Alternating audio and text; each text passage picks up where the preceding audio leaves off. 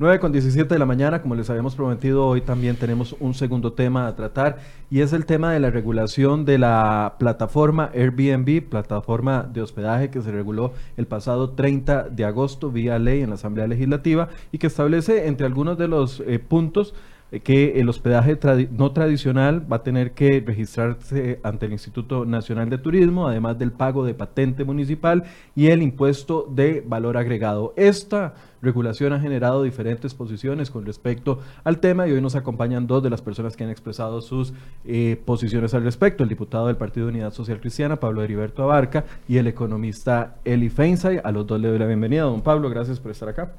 Bueno, muchas gracias. Eh, realmente habíamos tenido un debate por redes sociales, don él y yo, y hacía falta ya que nos encontráramos para conversar sobre, sobre este tema.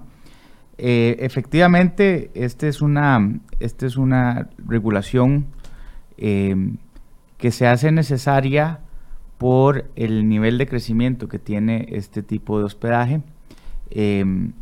y en los destinos, en los diferentes destinos del mundo, eh, con diferencias ha tenido regulaciones.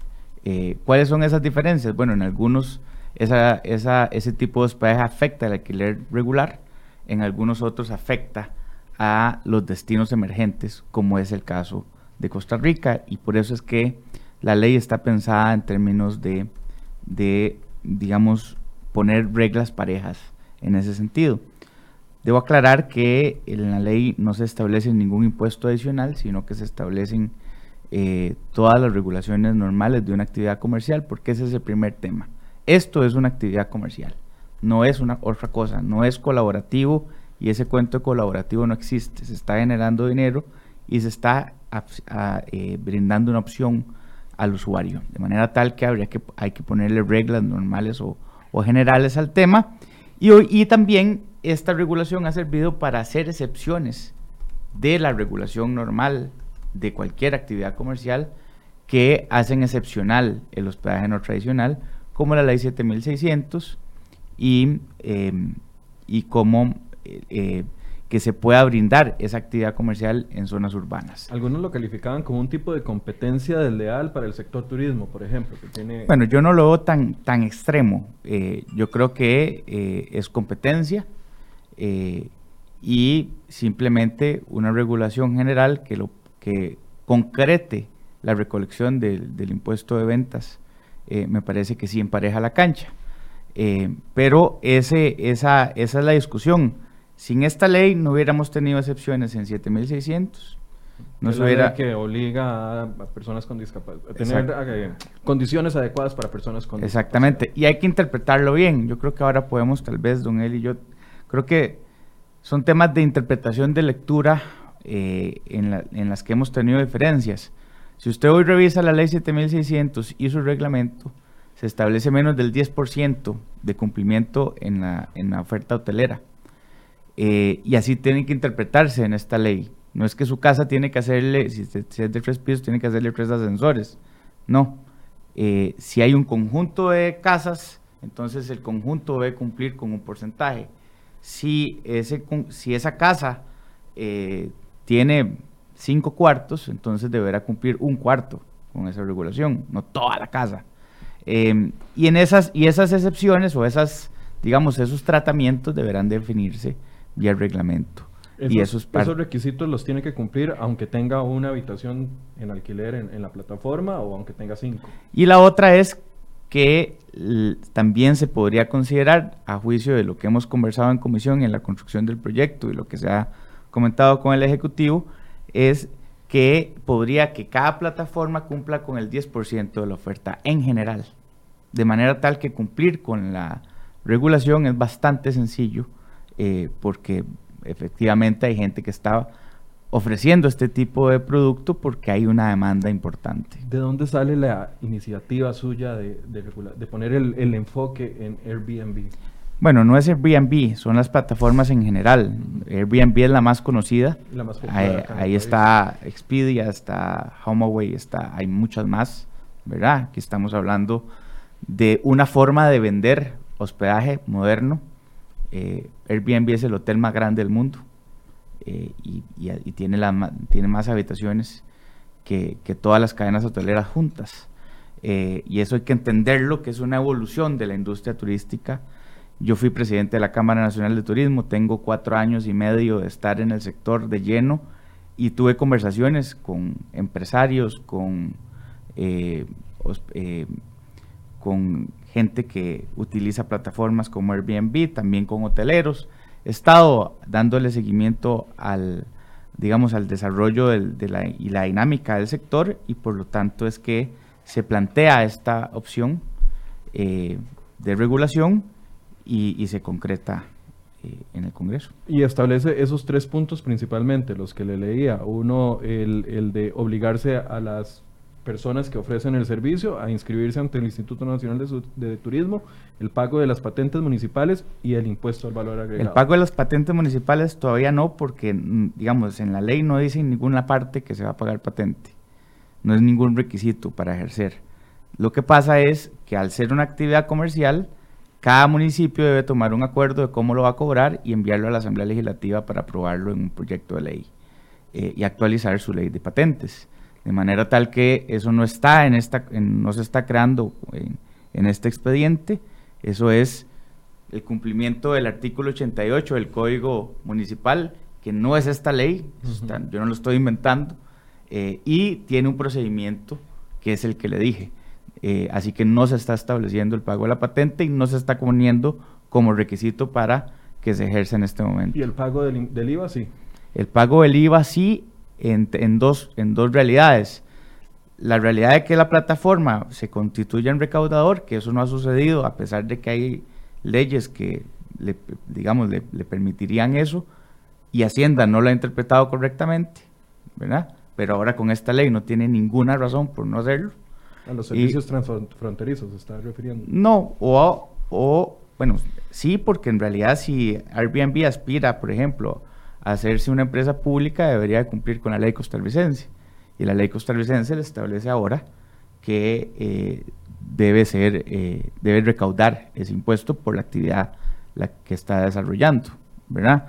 Em, y, el otro, y el otro tema es que si no se concreta esa recaudación por parte de la plataforma, pues entonces el que le ofrece servicios a la plataforma tendrá que hacerlo porque de es un, es un impuesto que todos debemos pagar. Para cerrar esta primera intervención, la ley ya fue aprobada.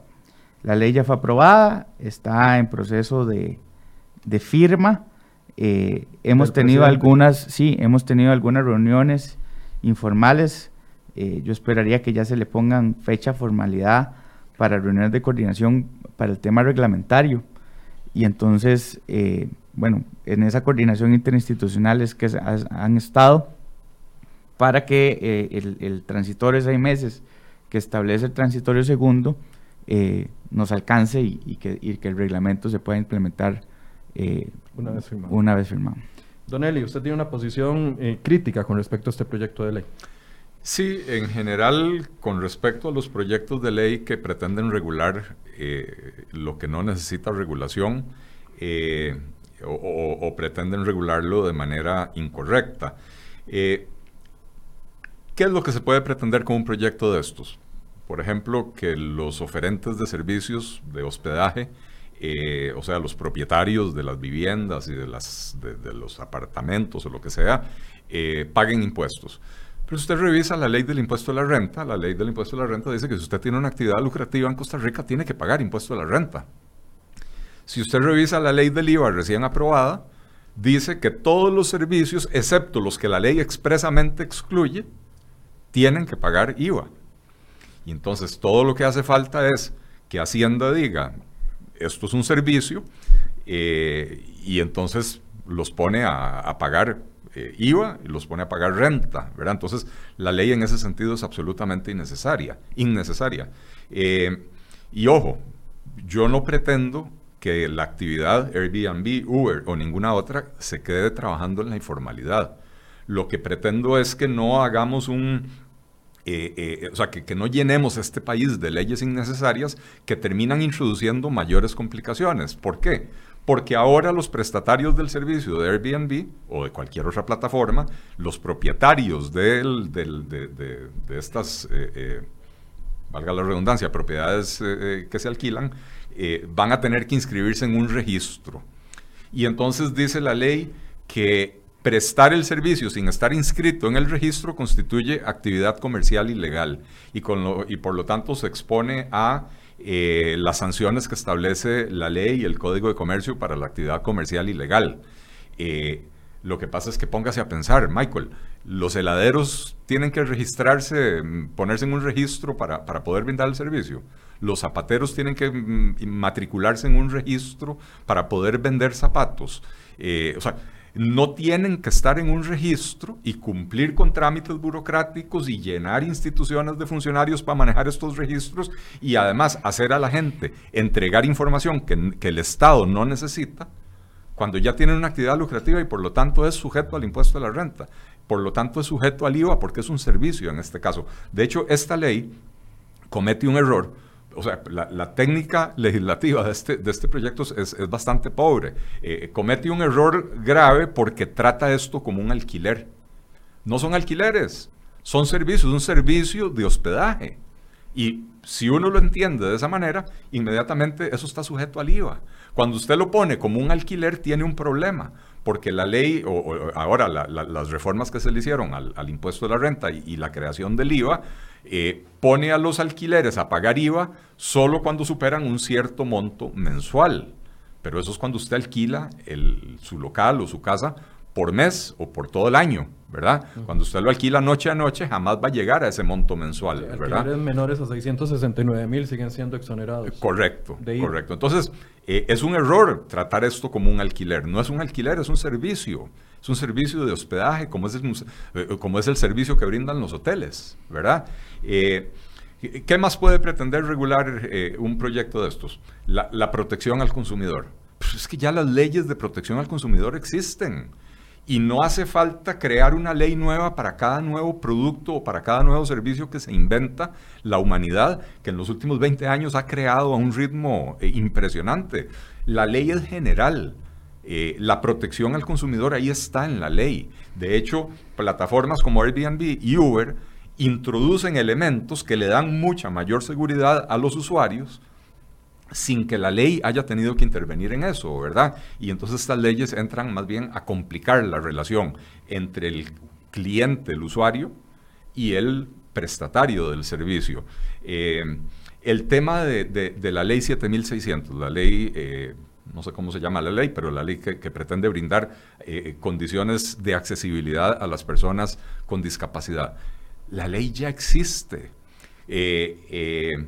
Más bien esta ley viene a introducir una confusión enorme, porque es cierto, la ley excluyó, si usted alquila habitaciones en su casa de habitación, donde usted vive, entonces usted no tiene que cumplir con la ley 7600.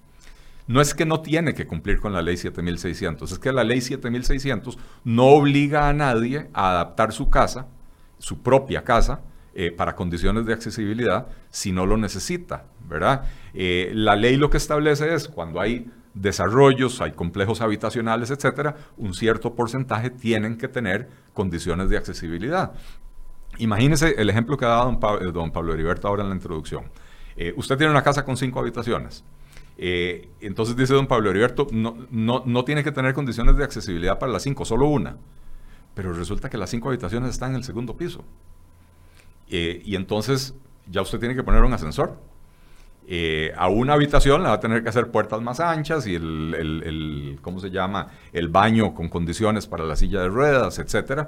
Eh, bueno, pero imagínese que su casa, digamos, como el caso de la mía, en mi casa usted llega, parquea en la cochera y para entrar a la casa tiene que subir un escalón. Pero si es su casa ¿Ah? no, no, debería... No, pero, pero cualquier casa que exista en la playa, en, el, en cualquier pueblo que se alquile, eh, eh, entonces resulta que si tiene cinco dormitorios va a haber que modificarla por completo, ¿verdad? Eh, yo entiendo, yo entiendo, ¿verdad? Si usted va a hacer o usted tiene un, edificio, digamos, con 10 apartamentos, la ley ya lo obliga a cumplir con, con, las condiciones de accesibilidad, ¿verdad? Entonces, esta ley más bien viene a introducir confusión, porque esto perfectamente, o sea, el tema de cómo, de cómo exigirle a los prestatarios del servicio de hospedaje no tradicional cómo exigirles condiciones de accesibilidad, se podía manejar por vía reglamentaria, no hacía falta una ley para eso. Esta ley más bien viene a introducir confusión, porque ahora queda la interpretación de quien reglamente.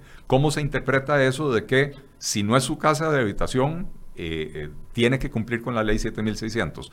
Eh, en, en principio todos tenemos que cumplir con la ley 7600, pero la ley 7600 no obliga a la gente a adaptar su propia casa y no obliga eh, eh, a, ¿cómo se llama? No obliga a hacerlo retroactivamente, además, ¿verdad? Eh,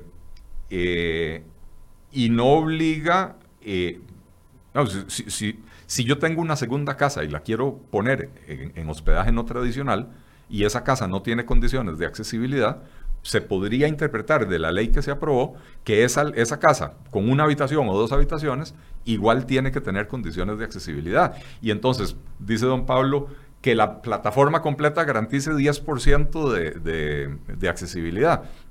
Pero de, con, esta, con esta interpretación podríamos terminar con el 90% en condiciones de accesibilidad. Y ojo, yo no, yo no estoy diciendo que no deba de tener... No entendí cómo, es ese, cómo es ese switch del, del 10% al 90%, eso no lo entendí. De, porque si, si, si son...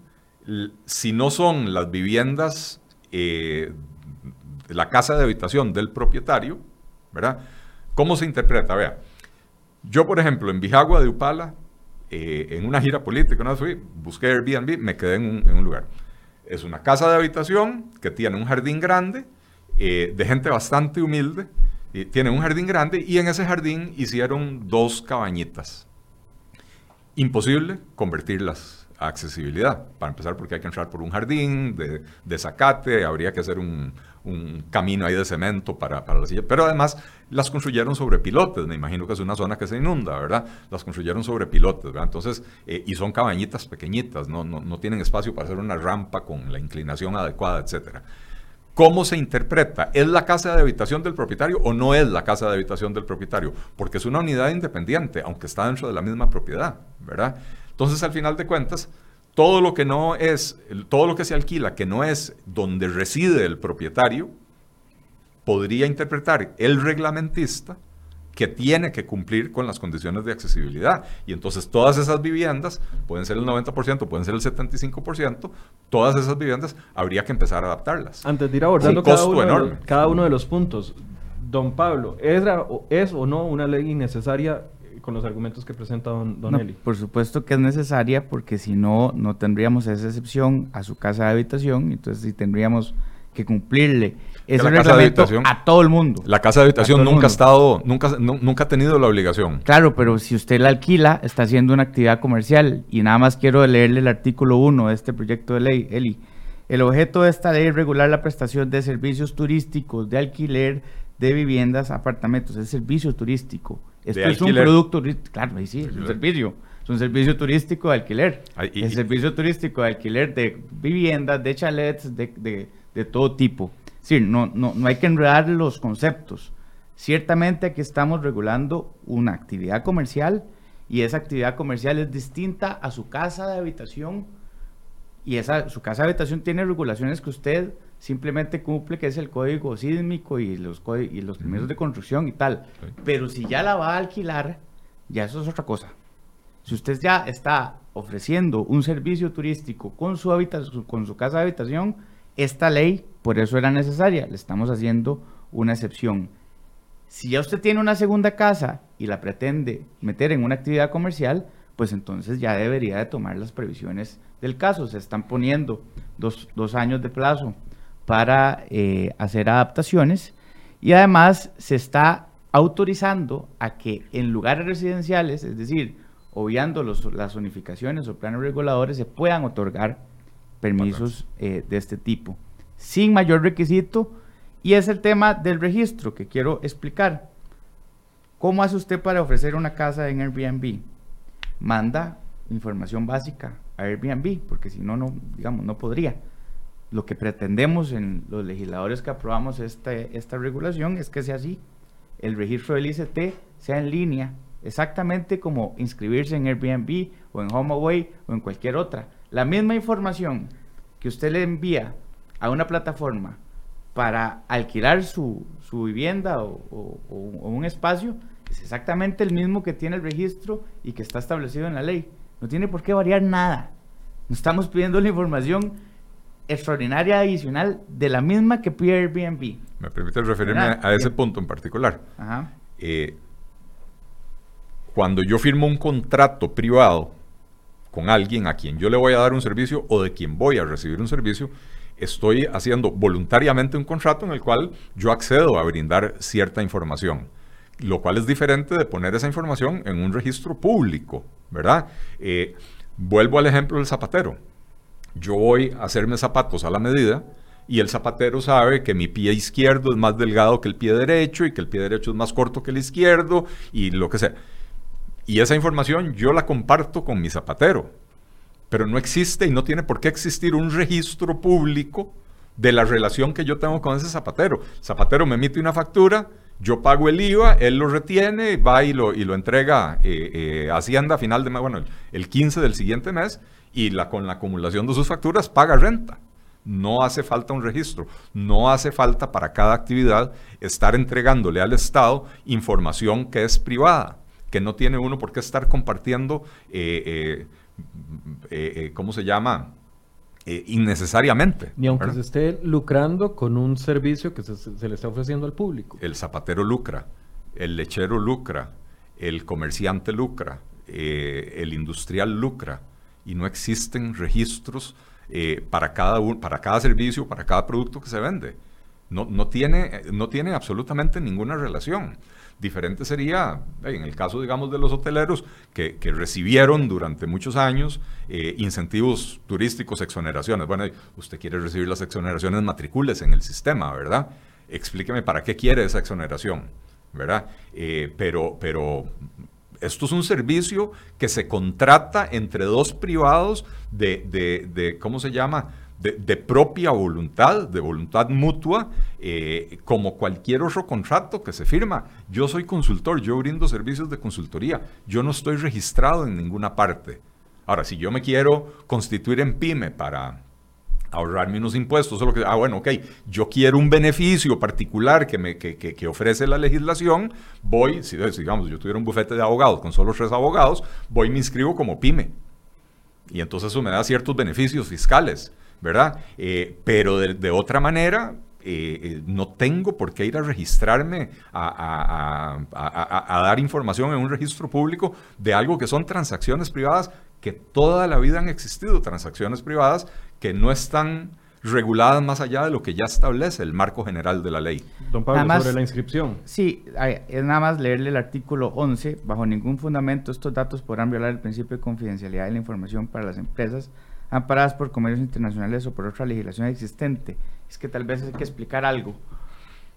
Aquí estamos haciendo una oferta de hospedaje que implica que el cliente pueda verificar qué tan fidedigno es. Hoy tenemos en agencias de viajes, por ejemplo, un gran problema eh, y lo que hemos hecho en la industria, lo que se ha hecho en la industria es tratar de que esas agencias tengan algún respaldo de cámara, o del ICT, tanto en declaratoria turística como afiliación. Eh, y uno puede verificar en las páginas tanto del ICT como de las cámaras de hoteles y la Cámara Nacional de Turismo si esa empresa está afiliada y cuántos años tiene y cuál es, digamos, el, histórico de servicio.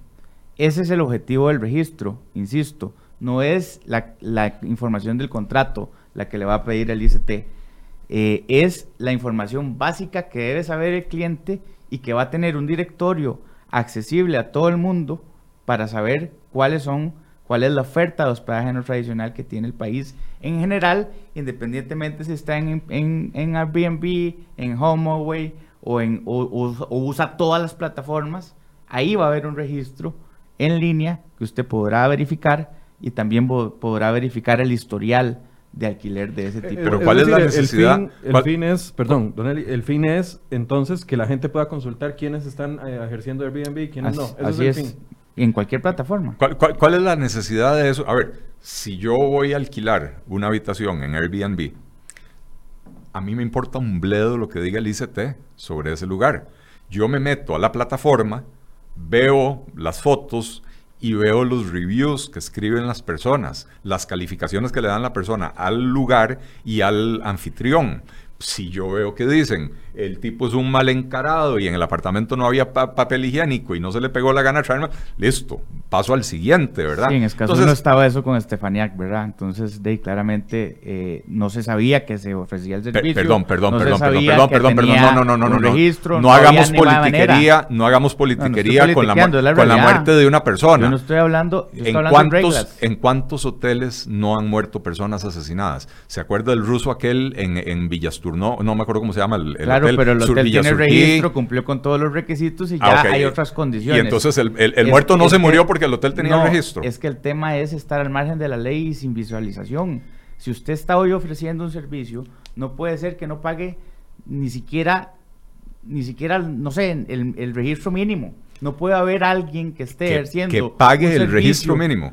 ¿Qué es lo que hay que pagar del registro? lo que quiero decirle, Eli, lo que quiero decirle es que esa, esa, ese hotel ahí estaba antes como hotel, se desinscribió y después solo se alquiló en Airbnb.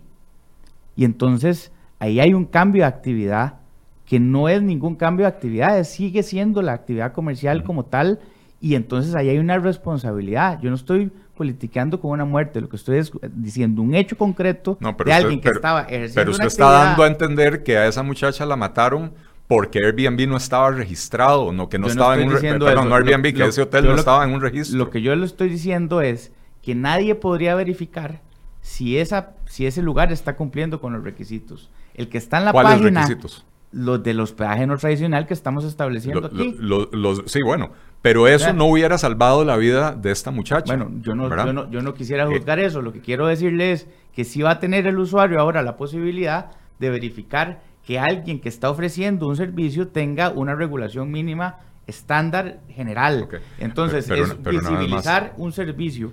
una vez más, ¿para qué, ¿para qué sirve? A ver, en ese, en ese lugar donde, donde se cometió ese homicidio espantoso, eh, nunca había sucedido una cosa así. Eh, una persona, no sé, desquiciada, malvada, lo que sea, aprovechó una oportunidad, encontró a la muchacha, la mató, quién sabe qué más le hizo, no, no, no nos lo imaginemos. Este, eh, eso ha sucedido en hoteles inscritos en el ICT, registrados, etcétera.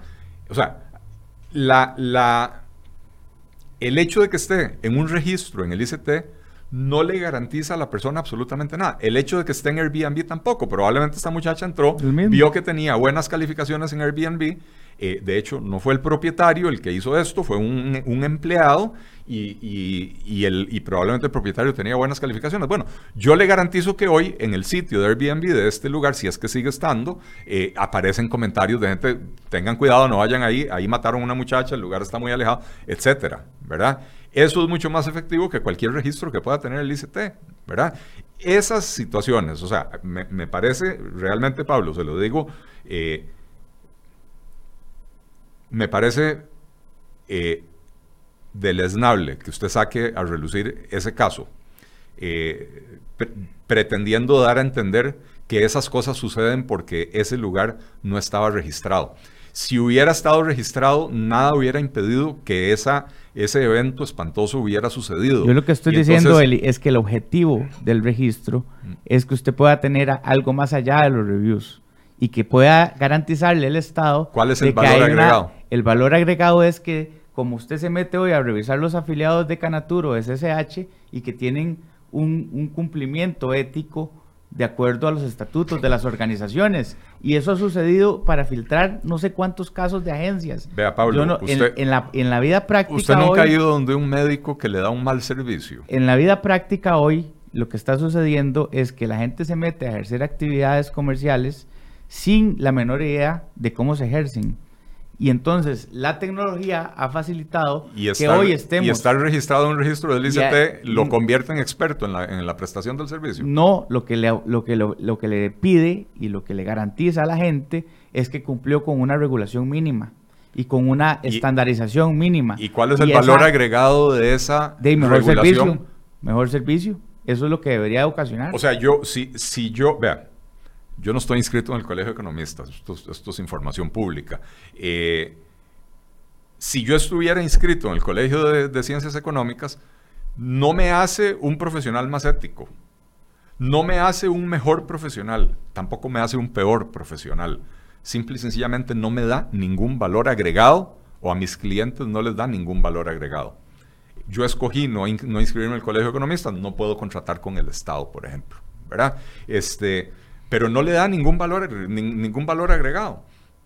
Usted nunca ha ido donde un médico que le da un mal servicio. Usted nunca ha ido donde un médico privado que le sugiera hacer un biombo. Eh, y están inscritos en el colegio.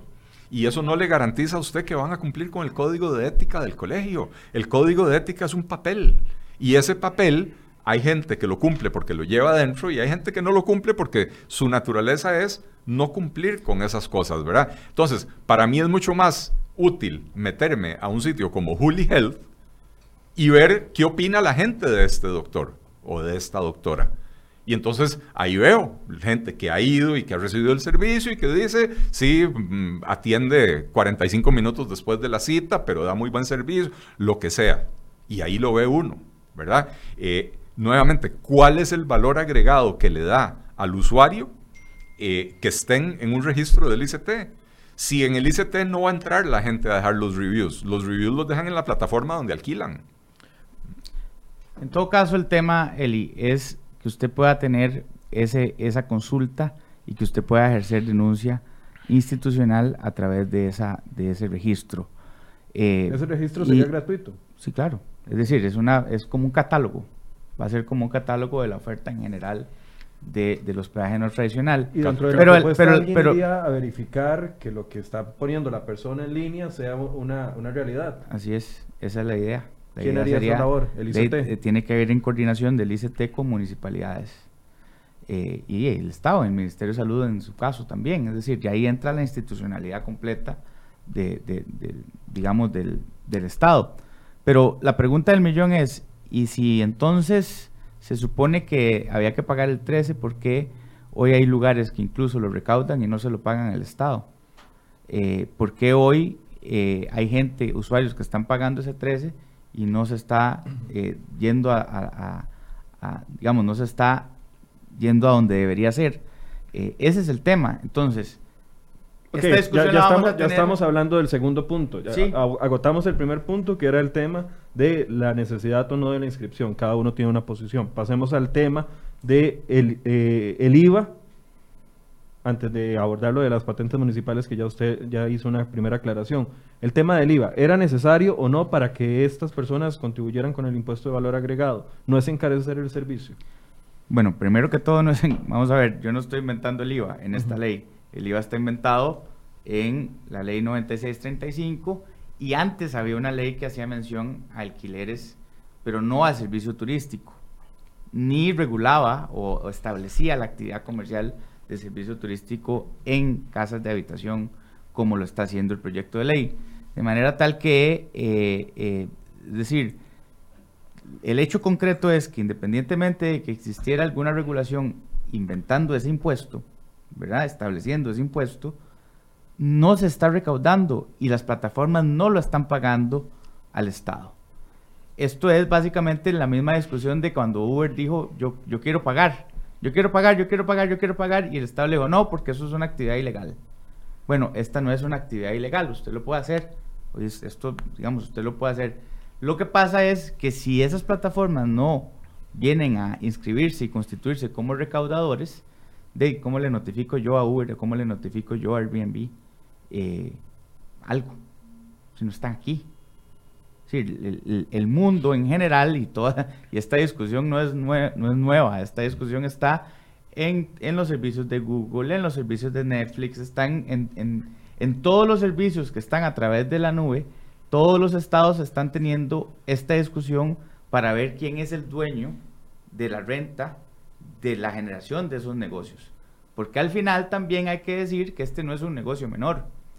Esto Sí, eh, eh, en diciembre del año pasado vendió 25 millones de dólares solo Airbnb. Eh, en febrero ya había subido, en Costa Rica ya había subido a 43 millones de dólares. muy bien. Pero lo que quiero decirle es que de, también están usando las condiciones del país y hay una, y hay una, digamos, formalidad que yo no quisiera fomentar, eh, porque no se trata de eso, se trata de que existan reglas muy generales y que todos cumplamos con ello. Y el argumento de que ya existen los mecanismos legales para que Hacienda recaude ese, ese impuesto de valor agregado, usted no lo ve así. Sí, no ha pasado. No hay ni un solo centavo recaudado en este sentido.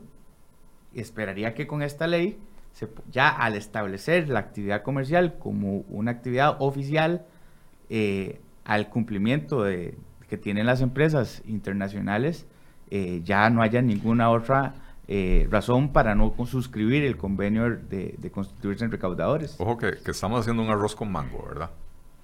Eh, el tema tributario tiene dos dimensiones. Uno es el que presta el servicio aquí, en Costa Rica, el servicio de hospedaje, es el dueño del bungalow y... Eh, el intermediario, por así decirlo. No, no, no, no, no. El propietario. El propietario del apartamento de alquiler, del bungalow, de la, de la casa, lo que sea. El propietario, como ya había yo explicado en mi primera intervención, la ley de impuesto de la renta lo obliga a pagar porque tiene actividad lucrativa en el país. Si nosotros necesitáramos una ley para cada actividad lucrativa del país para que paguen renta, en este país habría 800 mil leyes y no las 9.635 que hay, ¿verdad?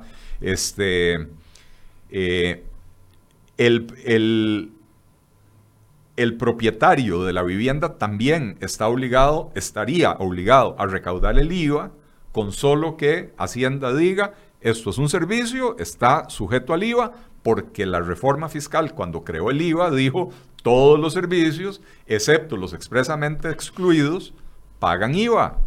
Entonces no hacía falta una ley. Ahora, estamos hablando de la otra dimensión, que es el servicio de intermediación que presta la plataforma Airbnb o que presta la plataforma Uber o cualquiera de ellas, ¿verdad?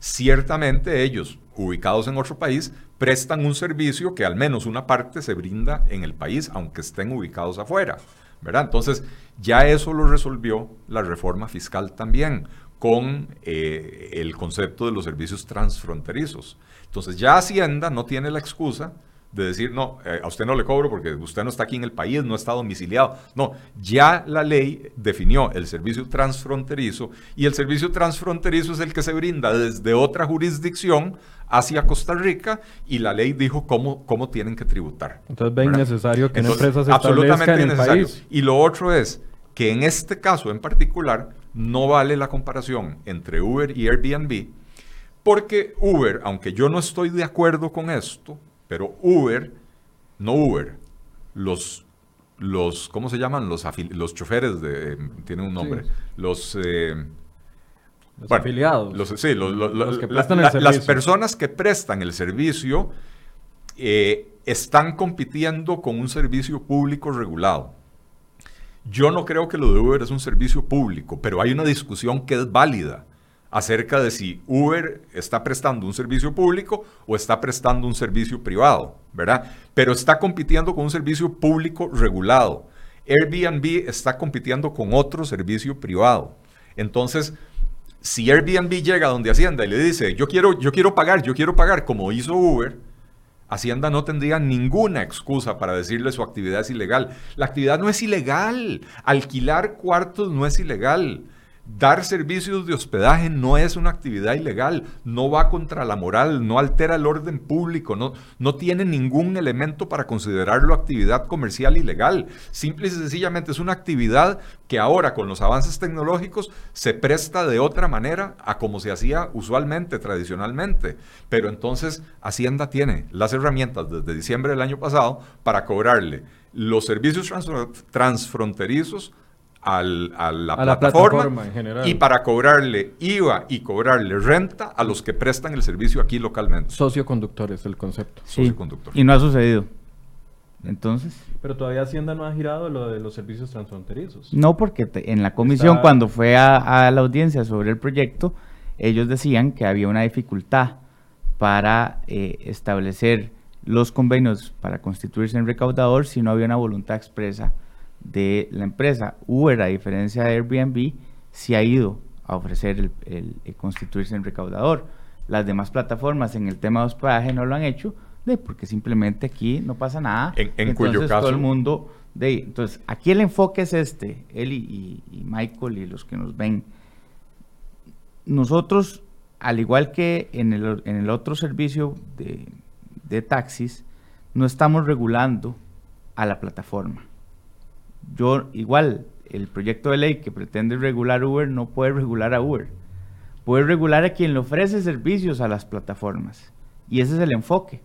Hay dos maneras, como bien lo explicó Eli, de, res- de resolver el tema de recaudación. Ya sea que esas plataformas se constituyan en recaudación, en recaudadores y ellos paguen, o si no, entonces cada una de las personas tiene que ir a inscribirse y pagar eh, el impuesto o, o trasladar el impuesto. Hoy ninguna de las dos cosas está pasando. Inscribirse en tributación. Es que Así no es. hace falta ir a inscribirse en el, en el ICT. Es que nuevamente esto le agrega una capa más de complejidad a la prestación de un servicio. Es lo O sea, mismo la- que inscribirse la- en Airbnb. El- la- para todos los efectos, el registro del Es ICP es, exactamente lo mismo. Es un que trámite más. Es un trámite más. Y a cómo funciona el sector público, cada registro que uno registro de beneficiarios finales. Resulta que hay que sacar un doctorado para aprender a usar esa cochinada. Y primero hay que sacar una cita para, para, para, para conseguir el, la, la firma digital. Y entonces empieza a agregarle costos de operación a la gente que son absolutamente innecesarios. Porque ese registro del ICT, bueno, este es ya, ya, ya es capítulo superado, pero el registro del ICT no, no sirve para absolutamente nada, no sirve para eso. creo que habrá otro debate cuando salga el reglamento para ver cómo, cómo salió y porque ahora estamos hablando, parecemos algunos que andan hablando de algo que no han presentado, digamos. bueno, pues Entonces lo- que pasa- lo que O sea, pasa es no que ha salido, ley- no ha salido. Lo que el- pasa es que esta ley faculta ahora a un burócrata a inventarse un reglamento con mentalidad de burócrata. Bueno, entonces, estas cosas hay que prever- preverlas Sí, pero antes Eli, de yo, aprobar una yo- ley. yo no termino como, como, como, como diputado mi labor con la aprobación en segundo debate. No, no, hay que darle seguimiento. Eso yo puedo ejercer la herramienta de control político para decir esto está mal. Sí, estoy así de acuerdo, como estaba pero mal. igual el- decreto lo así- firma el presidente y- y- claro, y se sí, lo- sí, pero digamos, estamos en una democracia y un Estado de Derecho. Es decir, eso es igual, exactamente igual. Le voy a poner un ejemplo. En la, en la ley 9635, nosotros, yo, yo metí una moción particularmente para que se le aplicara el escalonado del 13% a las empresas turísticas que estuvieran inscritas en el ICT, con el objetivo de hacer el incentivo de hacer para tener, digamos, un, un inventario de oferta turística. Eso hoy no lo tenemos con precisión. Hoy nosotros no podemos decir con precisión cuál es nuestra oferta en todos los diferentes sectores. Bueno, eso se pretendió. El ICT interpretó distinto y solo metió en la lista a quien estaba ya inscrito o con un trámite pendiente.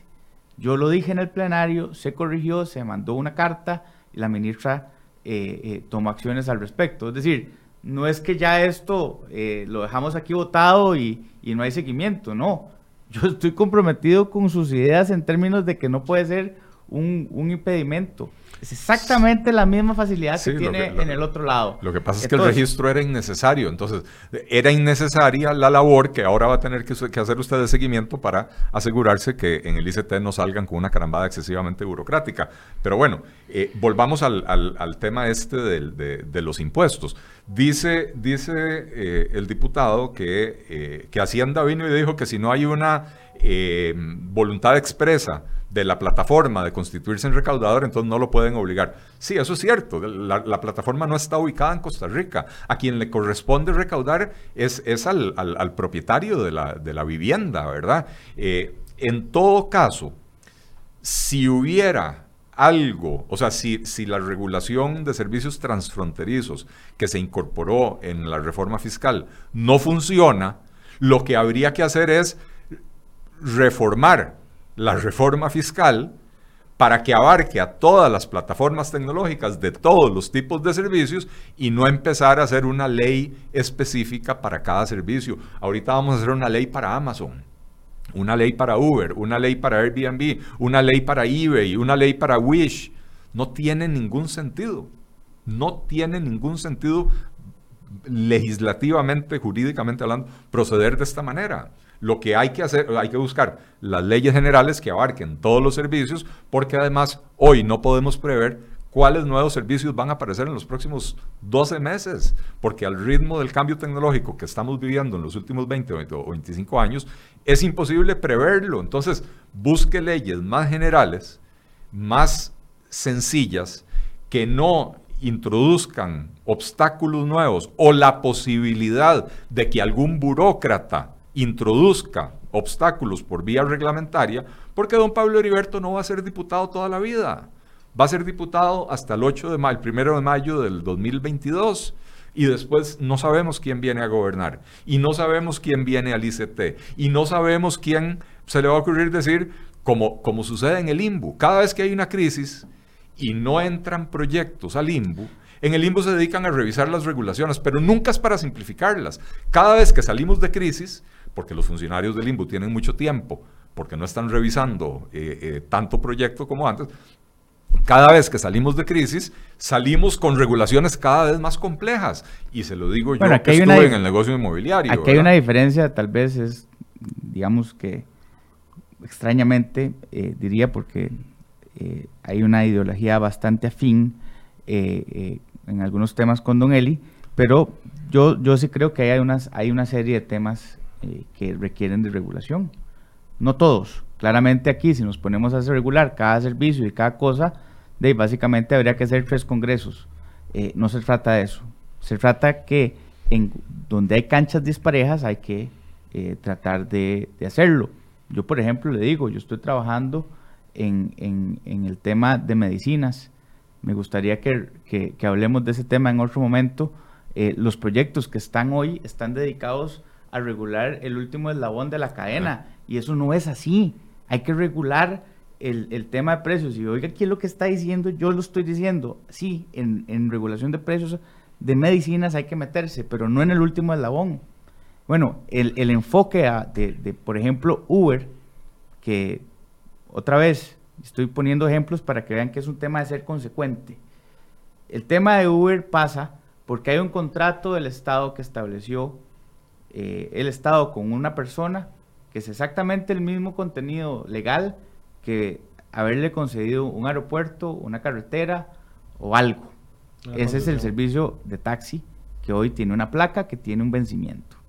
Si usted modifica la, la, fecha o las condiciones, lo que dice la ley es que tiene que haber un resarcimiento.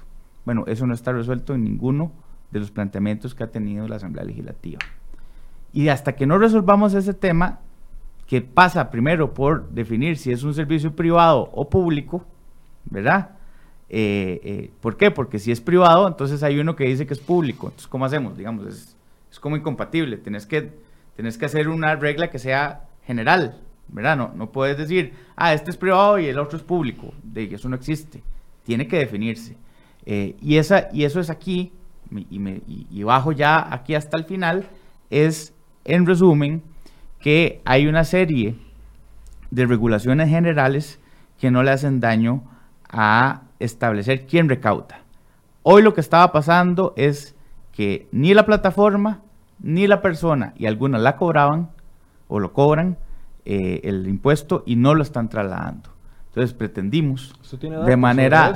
Sí, hay facturas, hay facturas que están, eh, que tengo en mi poder, que me han enviado de recaudación del IVA y no está eh, teniendo declaración. son importantes en este panorama de, ventas de 25 millones de dólares. Pues, por supuesto, y además hay informes de, de, de que es una empresa que controla o revisa las ventas de, plataformas, donde se ha venido un, se, evidencia un crecimiento de dos, de dos dígitos en, en este tipo de, hospedajes. Entonces, es decir, puede ser que no haya sido de la manera más acertada el tema de garantizarnos la recaudación, y, ideológicamente probablemente no vamos a estar de acuerdo por la forma, pero sí pretendimos eh, eh, establecer ese tema eh, y, bueno, yo por lo menos creería, a mi juicio, que es bastante sencillo. Hablemos del tercer punto, que ya usted nos explicó un poco, que queda a criterio de las municipalidades y ahí ya me preocupo más. Pago de patentes. Bueno, vamos a ver, lo primero que hay que decir es que eso, esa condición que usted le asusta, también me asusta a mí, pero, el, pero el código municipal, digamos, está emitido hace no sé cuánto tiempo y otorga esas potestades. Es decir, no, esta ley no está inventando eso. El Código Municipal, el artículo 88, establece eh, que toda actividad comercial debe tener una patente. Yo quisiera que fuera más flexible, créame. Eh, y de hecho hay que entrarle al Código Municipal para hacerle una serie de facilidades al ciudadano en ese sentido. Pero bueno, eso es lo que hay hoy. Y lo que hay hoy, lo que habíamos pretendido inicialmente en el inciso B del artículo 8 de la ley, era establecer, digamos, una regla estándar de cobro para que nadie se pusiera creativo. Bueno, resultó que era inconstitucional por violación al artículo 88 del código y entonces eh, lo que queda ahora, según la, asesoría que nos brindaron, es que el, cada consejo municipal establezca eh, un acuerdo municipal y envíe un proyecto de ley a la Asamblea Legislativa para que eh, se establezca esa... O sea, tendrían que llegar a la Asamblea Legislativa 82 proyectos de ley para dar patentes en las distintas en los distintos cantones de todo el país. Mientras tanto, no es requisito. ¿Y Don qué opina de eso? Yo, yo precisamente critico estos proyectos que, pretenden ponerle un parche eh, a un pantalón completamente roto, ¿verdad? En vez de buscar la forma de cambiar el pantalón. Si tenemos un problema con la ley de patentes, eh, deberíamos estar buscando reformar la ley de patentes eh, para introducir más flexibilidad, para adaptarla al siglo XXI. Eh, es que tenemos, tenemos leyes en Costa Rica que se han convertido eh, en fines por sí mismos, el, el propio código de trabajo, ¿verdad? leyes de hace 70, 80 años o más que no han sido adaptadas a la realidad actual, ¿verdad? y entonces de sí, yo, yo sé, y yo por eso no he discutido este tema, yo sé que el, que el tema de las patentes así lo regula la ley vigente y entonces tendrán que aprobarse 82 leyes. No tiene ningún sentido aprobar una ley por municipalidad. Y esa discusión es, más grande que esto, digamos, es mucho más grande. Bueno, pero, la discusión de la descentralización. Pero si, vamos a usar, si vamos a usar recursos legislativos, deberíamos usarlos para resolver esos problemas que afectan a la totalidad del país y no para andar metiendo parchecitos que lo único que hacen es dificultarle a las personas que quieren ganarse la vida honestamente eh, eh, poder hacerlo, ¿verdad? Eh, porque deberíamos de cambiar la ley de patentes para que dentro de ciertos márgenes que establezca la ley, las municipalidades puedan definir su esquema de cobro de patentes, que no tengan que estar presentando una ley cada vez que quieren modificar el cobro de las patentes. Eso no tiene ningún sentido. Esa es la discusión que digo. Hay una, hay una realidad que es que la descentralización ha sido un discurso en el país. Eh, pero también hay realidades, y digamos, las municipalidades, las 82, bueno, 81 por ahora, eh, hasta pronto 82, eh, de todas tienen realidades distintas y muy particulares. Eh, entonces también es un poco arriesgado. Por eso la ley tiene que tener flexibilidad para que las municipalidades adapten sus, su situación a sus condiciones. En vez de, en vez de digo, bueno, pero pueden salir ricos complicadísimos. Es que eso es lo que quiero decirle. las diferencias que existen entre la capacidad administrativa y de resolución, incluso de personal, de las diferentes, de las 81, son dispares totalmente. Entonces, sí, es, esta discusión, digamos, yo, yo no pretendo arreglar con este proyecto eh, todo. Sí, pretendo hacer un avance. Yo hubiera querido también eh, hacer una reforma a cómo se otorgan patentes, incluso cómo se zonifica. Porque hoy el problema que tenemos es que zona costera, toda la zona costera, si estuviera con posibilidad de concesionarse con, con decretos de zonificación o leyes de zonificación, créame que tendríamos otras condiciones económicas. Pero eso no ha sido así. y entonces, esos, son los proyectos a los que hay que entrarle, pero vea, vea lo que está pasando en la Asamblea Legislativa. El otro día se pusieron de acuerdo en permitir la discusión de una reforma constitucional que, que de entrada no tiene los 38 votos necesarios para violar la independencia del Poder Judicial. Y, entrevistan a los diputados y los diputados dicen, no, eh, eh, nada más nos pusimos de acuerdo en, en dar espacio a la discusión perdón, convoque a un foro o convoque a siete foros en el Salón de Expresidentes, no desperdicie recursos legislativos teniendo una discusión que, de entrada el bebé ya nació muerto. Hoy sale también otra vez con el tema de los sellos que le quieren poner a las, a, las bebidas alcohólicas.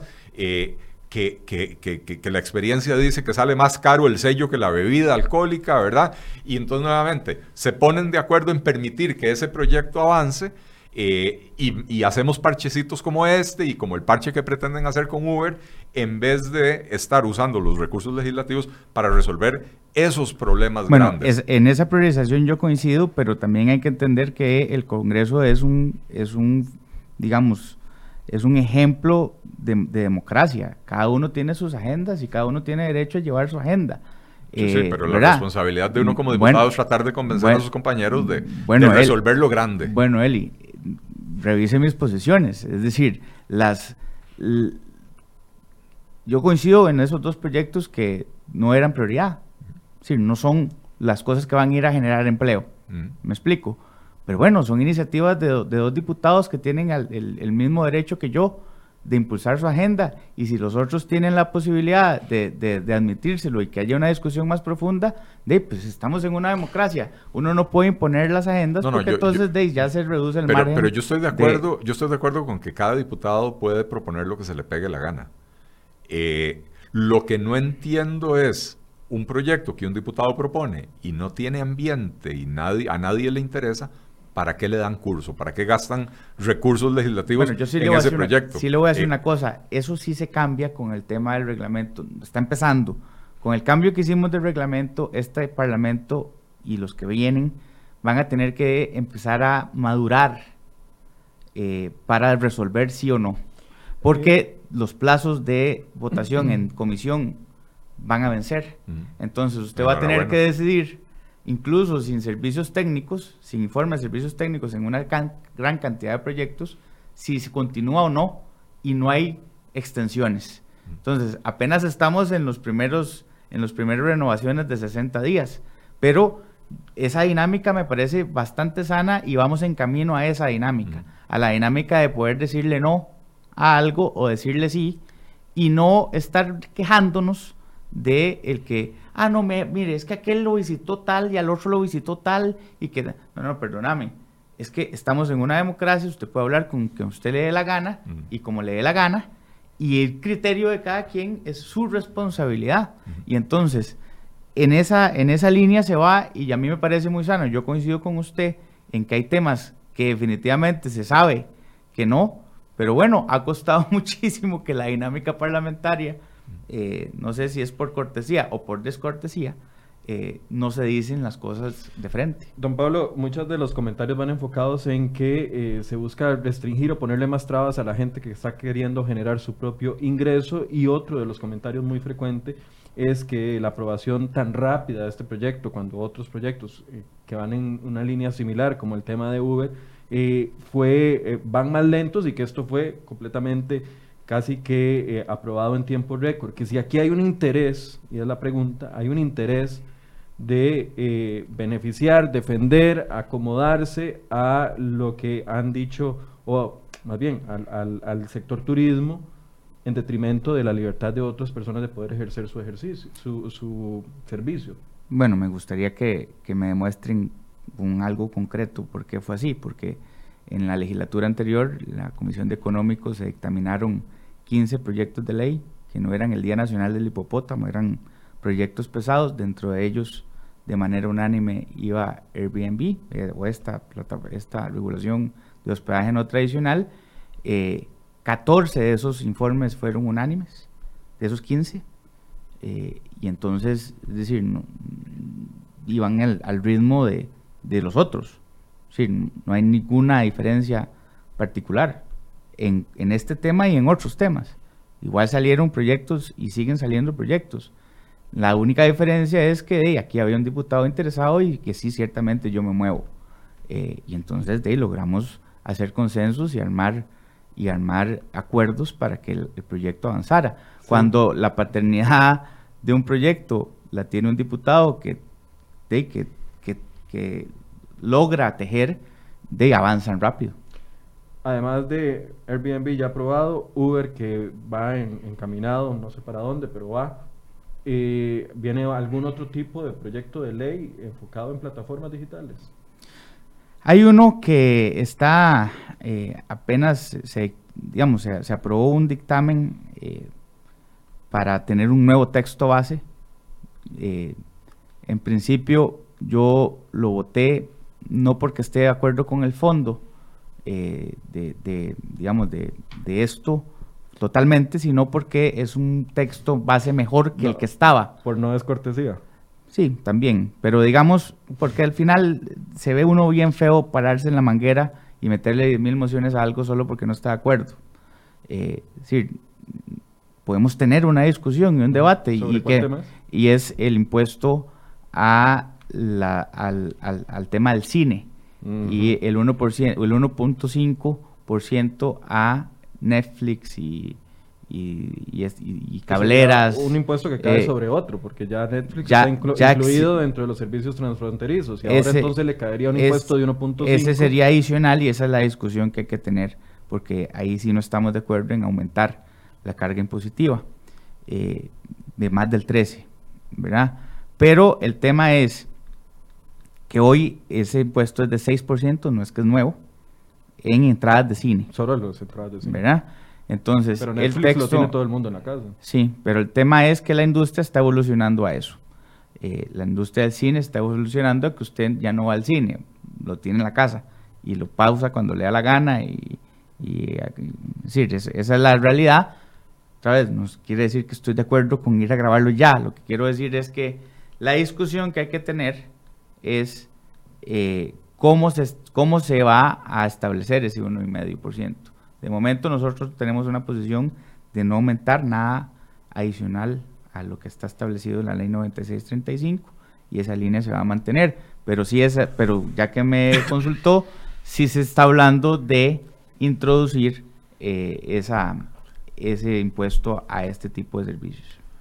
Ah, que lo Michael, que es que los diputados ya encontraron un nuevo chanchito eh, que quieren romper para sacarle toda la plata. Y entonces empiezan a aparecer proyectos como este que está mencionando don Pablo Heriberto, eh, para empezar a meterles impuestos sobre impuestos. Porque vuelvo a repetir lo que dije al principio. Esto no se trata de que estos servicios funcionen en la informalidad. No se trata de que, de que no paguen como los demás servicios. Se trata de que ya la legislación los abarca y ahora empiezan a querer meterle impuestos sobre impuestos, impuestos adicionales. Eh, así empezaron hace muchos años con el, con el tema de los hoteleros, pagaban el 13, o sea, no, los hoteleros no, los usuarios, los, los pasajeros, pagaban el 13% de ventas y pagaban un 3% adicional, creo que era, y no me acuerdo cómo se llamaba, un impuesto a la ocupación hotelera, se llamaba. Entonces, 16%. Un país que trata de promover el turismo, encareciéndolo eh, por la vía de impuestos, eh, eh, impuestos sin sentido, ¿verdad? Ahora están empezando con lo mismo. Ya Netflix, ya según eh, según la reforma fiscal, ya Netflix uno tiene que pagar el, el, IVA, ya Hacienda tiene las herramientas para hacerlo. Si no me equivoco, se lo van a clavar uno en la tarjeta de crédito, ¿verdad? Entonces ni siquiera tienen el problema de que Netflix está, en otro país y no lo pueden obligar a recaudar. La tarjeta de crédito lo recauda. En tarjetas nacionales. Eh, en tarjetas nacionales. Este, de ahí sí, este, y es que de ahí nuevamente, no, no, no, o sea, eh, no puede usted pretender que el brazo de la ley costarricense alcance a una empresa que está instalada en Nepal, ¿verdad? Eh, de la misma manera que este otro impuesto que dicen que le quieren meter ahora del 1,5%, tampoco lo van a poder cobrar si usted lo paga con una tarjeta emitida en Suiza. Exactamente lo mismo, ¿verdad? Entonces, ¿qué van a hacer? Que a los que sí pagamos porque usamos una tarjeta nacional, nos van a clavar un impuesto adicional porque hay gente que por usar una tarjeta extranjera no, no lo paga. Entonces, ¿a quién castigan? El que ya está pagando. ¿Verdad? Entonces, nuevamente, ahora ya, encontraron el chanchito. Y ahora están todos los diputados con el martillito tratando de romper el chanchito para sacarle la plata, ¿verdad? Eh, eh, bueno, se acaba de hacer una reforma fiscal. Dejemos el tema fiscal tranquilo. Una, uno de los temas que se habló fue el de los destinos específicos. Eh, se le dio a Hacienda la posibilidad de no cumplir con las leyes de los destinos específicos cuando no alcanzan los recursos. Ese es un reconocimiento de que es una manera errónea de proceder en materia de hacienda pública la creación de, destinos específicos, de impuestos específicos. Bueno, eh, acaban de aprobar eso y aquí vienen ya. Eh, yo, como diputado, no le daría mi voto a un proyecto, no, no para aprobarlo, no le daría mi voto a un proyecto para que avance la discusión cuando contiene este tipo de aberraciones. Yo creo que los recursos de la Asamblea Legislativa no se tienen que desperdiciar de esa manera. Eh, los diputados tienen todo el derecho a proponer lo que quieren. Quieren proponer el Día Nacional del Hipopótamo, como dijo don Pablo Uriarte, propóngalo. Usted está en su libertad. Y yo estoy en mi libertad de decirle que eso es una soberana estupidez y no cuenta con mi voto para que avance eh, a comisión. No cuenta con mi voto. Utilicemos sabiamente los recursos de la Asamblea Legislativa. Tal vez así algún día repunte la opinión que tienen los costarricenses de la Asamblea Legislativa. Vea, yo reconozco, Pablo Alberto, yo reconozco que esta Asamblea ha hecho cosas muy importantes. Cosas con las que yo no he estado de acuerdo, pero que al final de cuentas son importantes para este país, cosas con las que sí he estado de acuerdo. Eh, la, aprobación del plan fiscal, eh, la, reforma al reglamento, me parece que es incluso más importante que el, que el plan fiscal. Eh, educación, educación dual, eh, no recuerdo ahora, había algún otro proyecto importante. Teletrabajo. Eh, ¿ah? Teletrabajo, ¿no? Teletrabajo, teletrabajo, que me hubiera gustado ver algo más comprensivo, pero bueno, teletrabajo es muy importante. yo reconozco eso, pero no diluyamos ese buen trabajo llenando la Asamblea Legislativa de este tipo de proyectitos que lo único que hacen es meter ruido, meter complicaciones para quienes quieren producir en paz y, eh, dejarlo en manos y dejarlo en manos de burócratas que al final de cuentas deciden cómo va a salir ese reglamento. Don Pablo, una conclusión. Bueno, yo creo que es importante que, que en algún momento don Eli cruce la acera y que se meta a vivir la realidad legislativa. Eh, la realidad legislativa eh, tiene implicaciones, diría, eso es un mundo, y ese mundo eh, pues tiene reglas. Yo creo que al paso del tiempo vamos a ir notando, y como digo, con la reforma del reglamento vamos a ir notando que ya sí se van a ir eh, deteniendo las cosas a tiempo, que se van a ir teniendo posiciones desde, desde el inicio, eh, desde las comisiones, porque entonces los proyectos o se aprueban o se archivan. y eso va a ser una gran ventaja que, me espera, que esperaría que sea muy positivo. Y en general, nosotros en la, en la Unidad Social Cristiana y este diputado particularmente tiene un compromiso con que avancemos a, toda la agenda posible de reactivación económica eh, y qué pasa porque eh, tengamos discusiones de el tema de bancos del Estado, que no hemos podido hablar de ese tema, el tema de cuál es el papel de banca de desarrollo finalmente eh, y cómo podemos administrar mejor los recursos del Estado por ejemplo, también presenté un proyecto para que el usuario no tenga que pagar las malas decisiones que han tenido los operadores de eléctricos en, con fideicomisos que pudieron haber sido a 40, 30 años y los hicieron a 10 y a tasas altísimas. De manera tal que esas son las discusiones que yo esperaría que haya más diputados como yo que quieran darle prioridad a eso y, en, los demás hay que empezar a atajar los penales. Bueno, una conclusión. Eh, reitero sobre lo ya dicho, ¿verdad? Eh, a mi juicio, no sé, el 95% del contenido de esta ley de Airbnb era innecesario porque ya estaba regulado en otras leyes. Este, eh, y creo que como país debemos de empezar a avanzar en los temas, en los grandes temas. Eh, debemos de, cada vez que nos aproximamos a un intento de legislación, pensar cómo complica esto la vida de los contribuyentes, porque al final de cuentas, si el objetivo es que la gente pague, bueno, entonces simplifiquémosle la vida. ¿Cómo hacemos para que la gente pueda producir en paz, cumpliendo la normativa que ya existe y que es muy abundante? No es llenando, llenando la vida de más leyes y de más regulaciones y de registros y de ocurrencias que al final de cuentas, como les digo, no le agrega, eh, o sea, no tiene valor agregado para el usuario de, de, de Airbnb y ni siquiera para Hacienda, porque Hacienda ya tiene las herramientas desde la aprobación de la reforma fiscal. Eh, eh, yo sé que con, Pablo Heriberto coincidimos en muchas cosas, tendremos diferencias, creo que es normal entre cualesquiera dos personas. Eh, este proyecto en particular a mí me parece que era innecesario, me parece que el enfoque de regular plataforma por plataforma es erróneo Costa Rica debería de aprobar una ley general de plataformas Pero, ese no es el enfoque, es eh, quien le ofrece servicios a la plataforma. Bueno, la ley se llama, eh, eh, ¿verdad? Para que seamos coherentes con el asunto, la ley se llama Ley Marco para la Regularización del Hospedaje No Tradicional y su intermediación a, través de plataformas digitales. Algo que mencioné yo en mi artículo en La Nación hace un par de semanas es que, curiosamente, en el título habla de las plataformas digitales y en todo el cuerpo de la ley no menciona, menciona plataformas, pero no menciona plataformas digitales, con lo cual al final de cuentas quedan eh, eh, enredadas en esta ley cualquier plataforma. Usted tiene una oficina, como usted va a cualquier pueblo de playa, a Jacoa, a Tamarindo, qué sé yo. Usted va y camina por la calle principal y se encuentra un montón de corredores de bienes raíces. Y esos corredores de bienes raíces igual le ofrecen a usted una propiedad de 150 mil metros cuadrados eh, para desarrollar, como le ofrecen un Airbnb por una noche. Sí, pero el problema de Don Eli es que por un título interpreta ya todo.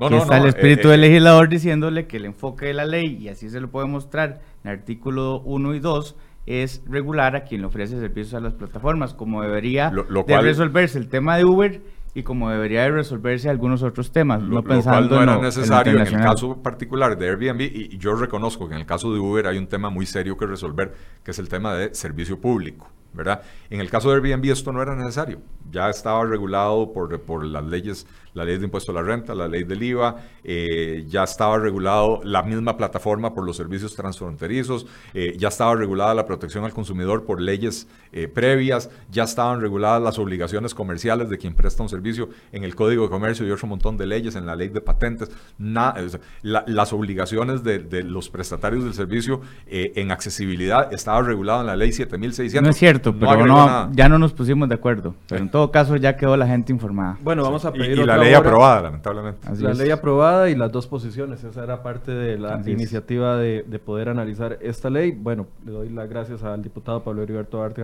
del Partido Unidad Social Cristiana y a Don Eli Feinza, economista. Gracias por estar acá. Muchas gracias. gracias y gracias a ustedes por habernos acompañado en esta hora y 15 minutos. Hoy nos extendimos y aprovecharon estos señores, pero para eso estamos, para poderles dar a ustedes argumentos y que puedan tomar y sacar sus propias conclusiones. Muchas gracias por su compañía y muy buenos días. Los esperamos mañana a partir de las 8 de la mañana.